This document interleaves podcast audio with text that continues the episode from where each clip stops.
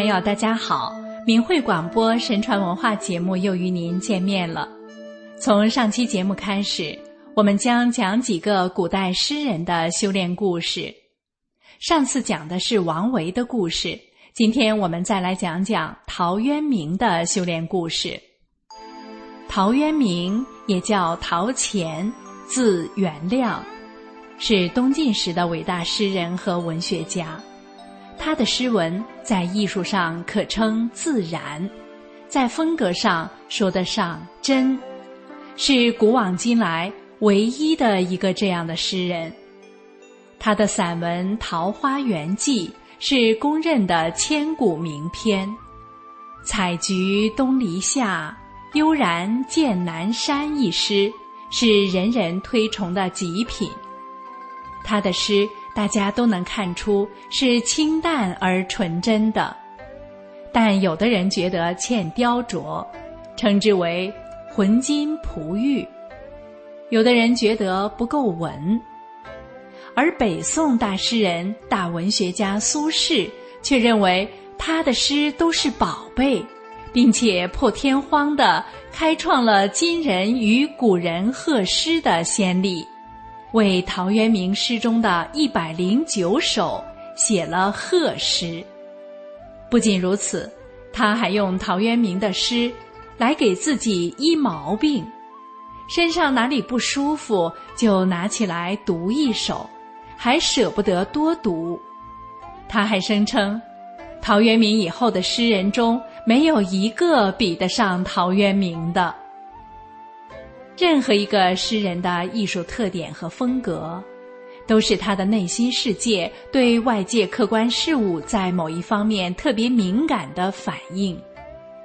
豪放派诗人豪情满怀，容易对豪壮的举动产生共鸣，动辄热血沸腾；婉约派诗人柔情似水，往往看花落泪，对月伤心。当他们通过自己的诗，让有同一类敏感性的读者产生共鸣时，实际上是让读者通过他们的感官和情绪去看待客观事物，就像给读者戴上了一副诗人自己喜欢的有色眼镜。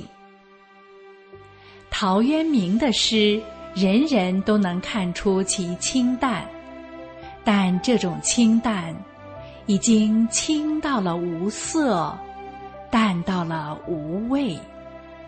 他没有给读者任何有色眼镜，而是让读者自己去看事物的本色，自己去咀嚼事物的本味。但这对于习惯了戴有色眼镜的读者来说，就很难适应了。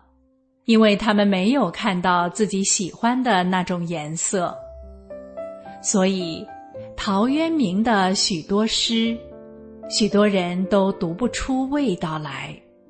极力赞扬甚至崇拜他的绝大部分诗篇的，只有少数眼光犀利的高手，而中国文学史上极享盛名的苏东坡就是其中之一。而且，苏东坡也只是在尝尽世味、看透人生之后的晚年，才真正悟到了陶诗的高妙和陶渊明人格的伟大，因而爱其诗，爱其人，到了崇拜甚至反常的程度。可见，要读懂陶渊明的诗，不但需要文学素养。更重要的是，要有超脱常人的胸怀，因为能把诗写到如此至清至淡的程度，正是心中了无纤尘，并觉俗念的表现。而这种超乎常人的心性，只有道中人才可能具备。陶渊明天生好道，本性自然，对尘俗的生活有一种本能的回避，特别喜欢山林中远离尘嚣的隐居生活。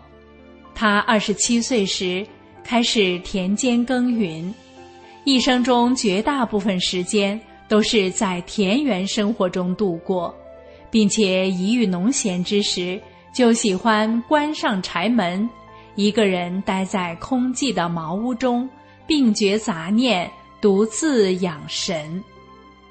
他曾在二十九岁时，因为上有老下有小。家庭贫穷而难以养家，去做了个周济酒的官，但后因不惯官场生活而辞官归田。他有一个很好的妻子，与他志趣相投，很能吃苦耐劳，经常与他一起在田间劳作。在他三十五岁时，又迫于生活压力。而去做了个镇军参军的官，六年后到离家不远的彭泽县当了县令，但九月去，十一月就请辞回家，时年四十一岁。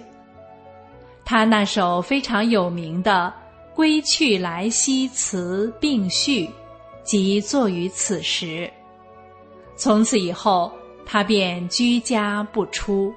直到六十三岁时去世。陶渊明一生始终过着非常艰苦的生活。他在一首诗中说：“夏天经常饿着肚子，寒冷的晚上没有被子，因此刚刚天黑就盼着鸡早一点叫，天亮了就好了。”自己从不怨天尤人，只是这眼前的日子也得过啊。我也不想身后留什么名，那些东西对我就像过眼的烟云一样。当我心中感慨万千时，就自己唱一首悲伤的歌曲。他在《永平事》中说。南面地头里，没剩下一点可吃的菜蔬；北边园子里，满是枯枝败叶。把酒壶提起来，倒进了残余的几滴酒，已经是灶无炊烟，没饭可做了。到最艰难的时候，他甚至在饥饿的驱使下。向人乞食。苏东坡读到他的乞食诗时说：“不但我为他感到悲痛，这世上的人，谁不为他感到悲痛啊？”但是，在这种常人难以想象的磨难中，他却总是无怨无悔，安贫守道。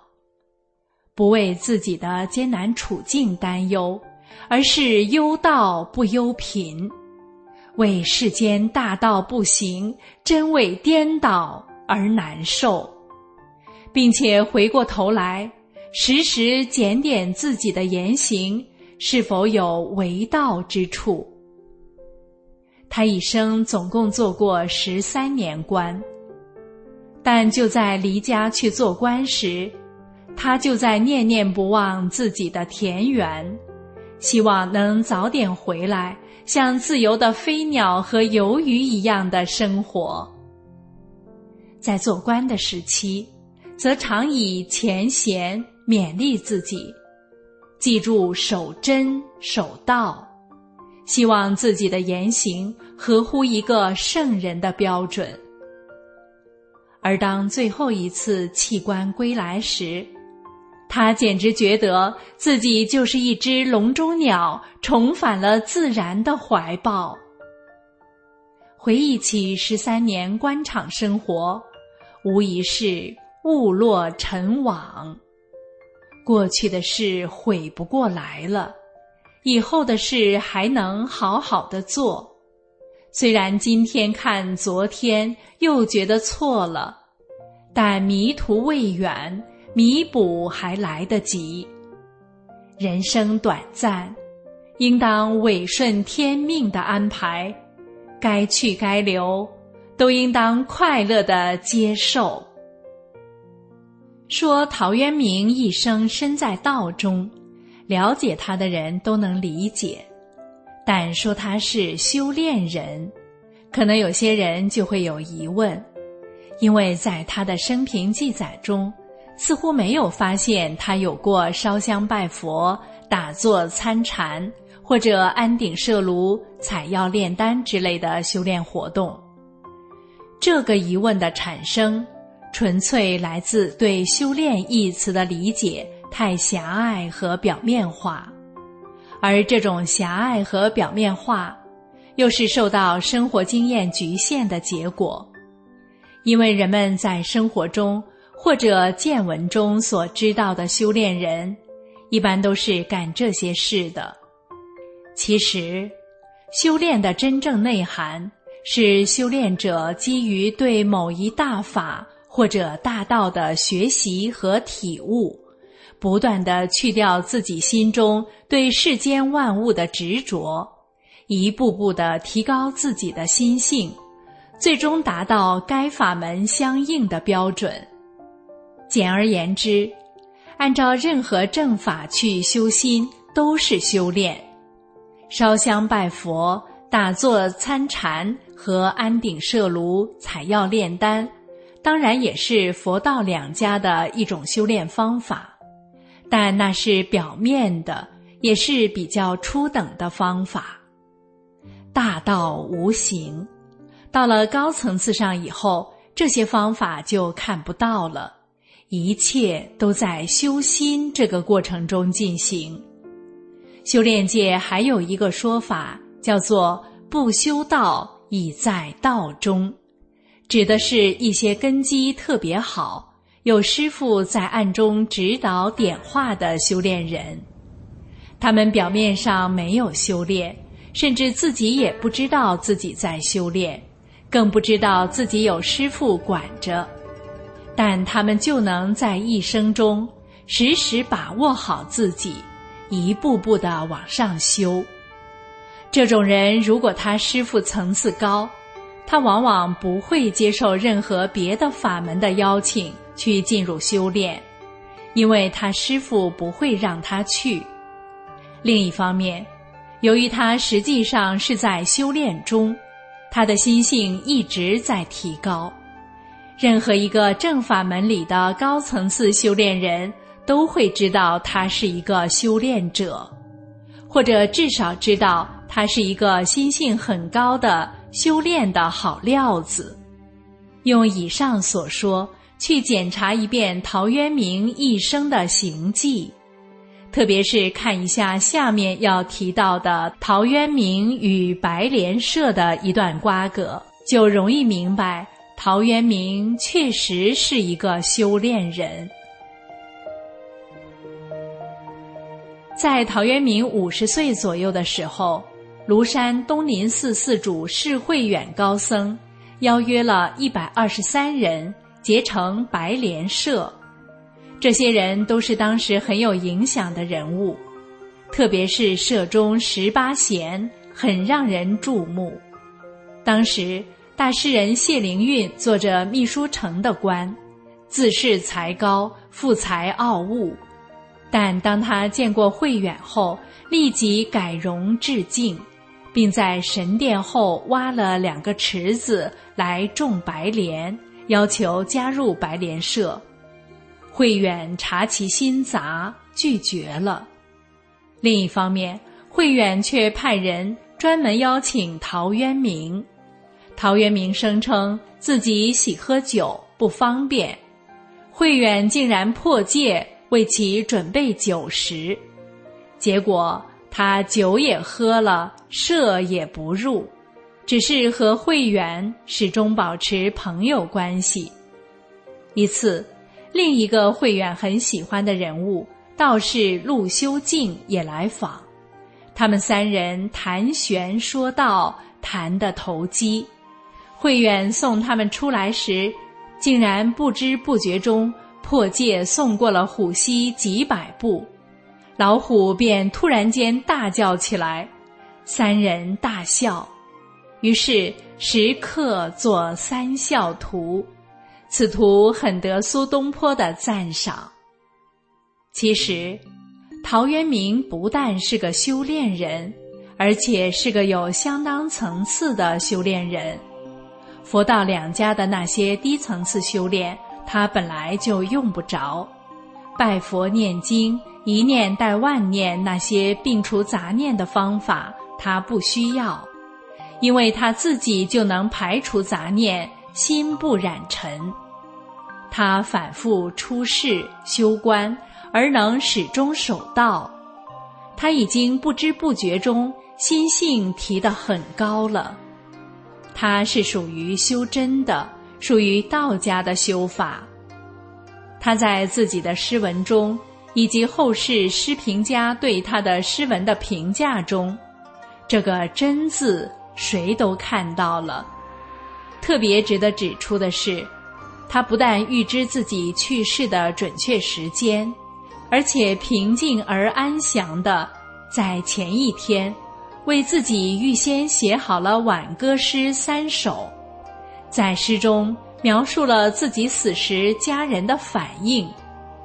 对此，后人盛赞其视化如归。真正做到了他自己所说的“纵浪大化中，不喜亦不惧，应尽便须尽，无复独多虑。”又有赞颂者说：“字迹玉婉，超脱人累；默契禅宗，德运空解，正无生忍者。”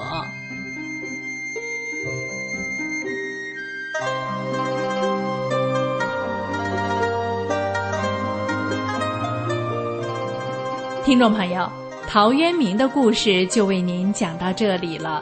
下次我们会来讲王勃的故事，敬请期待。感谢您收听明慧广播神传文化，下次节目我们空中再会。